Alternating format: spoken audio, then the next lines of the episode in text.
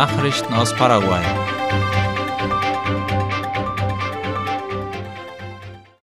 Feuer im Gebäude der Wahlbehörde. Am heutigen Donnerstagnachmittag um 13.30 Uhr ist das Gebäude des obersten Wahlgerichts TSJE in Brand geraten. Darüber informiert die Zeitung Ultima Hora. Die Behörden evakuierten das Gebäude, während die freiwillige Feuerwehr versuchte, das Feuer zu löschen. Ersten Berichten zufolge brach das Feuer im Lagerbereich aus, in dem sich die elektronischen Wahlurnen befinden. Aufgrund des Ausmaßes des Brandes wurde der Verkehr in dem Gebiet unterbrochen. Im Moment sind keine Menschen betroffen und die Ursache des Brandes ist noch unbekannt. Bis Redaktionsschluss gab es keine weiteren Informationen. Der Bericht über die nationale Waldfläche ist von Infona herausgegeben worden. Eine Auswertung des Berichtes auf der Internetseite des Nationalen Forstinstituts Infona stellt fest, dass Paraguay im Jahr 2020 über eine Waldfläche von fast 16 Millionen Hektar verfügte. Das entspricht fast 40 Prozent der Gesamtfläche des Landes. Es gibt also laut Bericht fast drei Millionen Hektar Wald in Ostparaguay und etwas mehr als 13 Millionen Hektar Waldfläche in der Region des paraguayischen Chacos. Immerhin stellt das fast drei Viertel der Gesamtfläche des Landes dar, in den Jahren 2017 bis 2020 wurden dennoch fast 757.000 Hektar dieser Waldfläche einer Landnutzungsänderung unterzogen, in anderen Worten, es wurde gerodet. Knapp zwei Prozent der Gesamtfläche des Landes wurde davon betroffen. Das heißt, dass in diesem Zeitraum in Ostparaguay knapp 90.000 Hektar und im Chaco etwa 667.000 Hektar an Waldflächen gerodet worden sind, wie das Infona in seinem Bericht festlegt. Die Vorsitzende des Forstinstituts bewertet den Bericht mit den folgenden Worten. Dieser Bericht fordert uns zur Tat heraus. Hier ist die Zusammenarbeit aller gefragt, um eine gesunde Entwicklung anzustreben, sagte sie. Der Petropar-Chef wird zurücktreten. Das kündigte der Präsident des Senats und Mitglied der Regierungspartei Oscar Chachito Salomon an. Er sagte, der Leiter von Petróleos Paraguayos, Denis Lici, werde an diesem Donnerstag seinen Rücktritt einreichen. Der Grund, Lici geht in den Wahlkampf, wie es Ultima Hora meldet. Der Chef des Ölkonzerns wird für die Regierungspartei als Kandidat für das Amt des Gouverneurs von Cordillera antreten. Noch gibt es keinen offiziell bekannten Kandidaten für den leeren Posten. Elektronische Wahlurnen sollen an den Austragungsorten der Odessur-Spiele aufgestellt werden. Vom 1. bis zum 15. Oktober werden sechs elektronische Wahlurnen im Sitz des Olympischen Komitees von Paraguay aufgestellt sein, wie La Nation schreibt. Außerdem sollen geschulte Fachleute den Wählern dort zur Verfügung stehen, um sie über die Rechte und Bürgerpflichten zu informieren und ihnen den korrekten Umgang mit der elektronischen Wahlurne zu zeigen.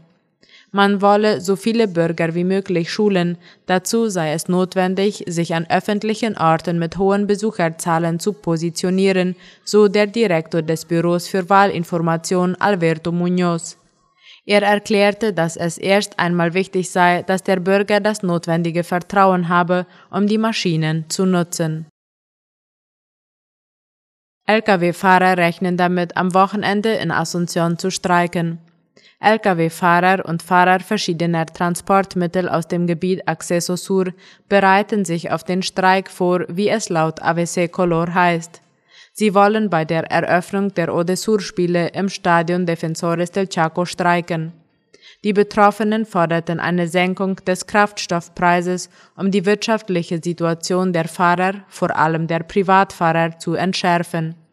Die Fahrer sagten, dass sie bereits entschlossen seien, nach Asunción zu kommen und schließen Zwischenfälle mit der Nationalpolizei nicht aus, um ihren Forderungen bei der Regierung erneut Gehör zu verschaffen. Sie sagen, dass es nur am politischen Willen fehlen würde, die Kraftstoffpreise festzulegen. Gericht ermöglicht Registrierungsplattform für Unterhaltspflichtige. Nach zwei Jahren der Ausweitung der Vorschriften hat der oberste Gerichtshof vor kurzem eine Internetplattform eingerichtet, über die das Verzeichnis der Eltern abgerufen werden kann, die Unterhalt schulden. Darüber schreibt Ultima Ora.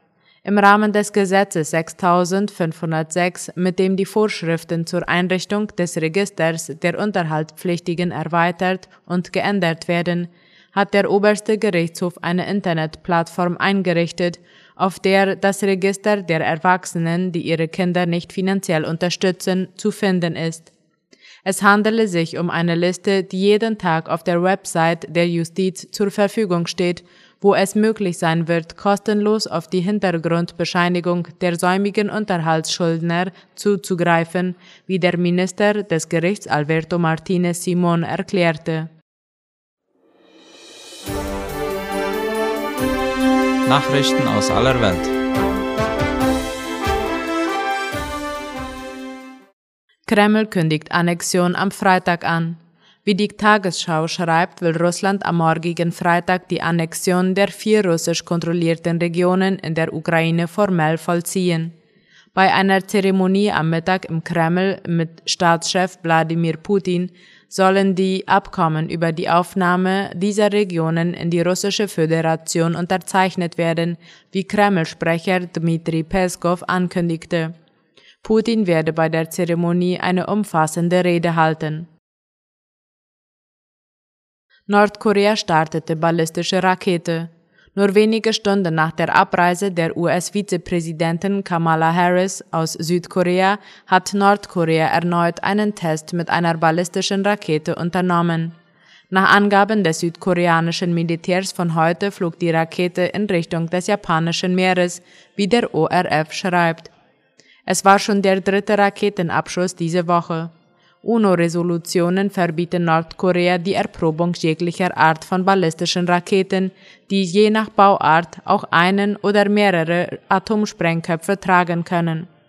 Harris hatte bei einem Besuch des stark gesicherten Grenzgebiets zwischen Süd- und Nordkorea ungewöhnlich scharfe Kritik an der Führung in Nordkorea geübt die demilitarisierte Zone, die die koreanische Halbinsel seit gut sieben Jahrzehnten teilt, sei eine deutliche Erinnerung daran, welch dramatisch unterschiedliche Wege die beiden Seiten eingeschlagen hätten, sagte die Stellvertreterin von US-Präsident Joe Biden.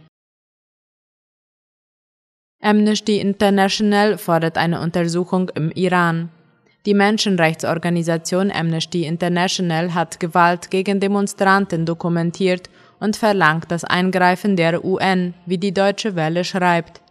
Iranische Sicherheitskräfte würden scharfe Munition, Schrotkugeln und andere Metallgeschosse gegen Zivilpersonen benutzen, kritisierte Amnesty. Mehr als 40 Menschen sollen laut iranischen Staatsmedien in den letzten zwölf Tagen gestorben sein. Die Demonstrationen begannen als Reaktion auf den Tod der 22-jährigen Masa Amini, die von der Sittenpolizei wegen ihrer Kleidung festgenommen worden war. Weltbank sieht Rezession in Europa aufgrund des Krieges als wahrscheinlich an.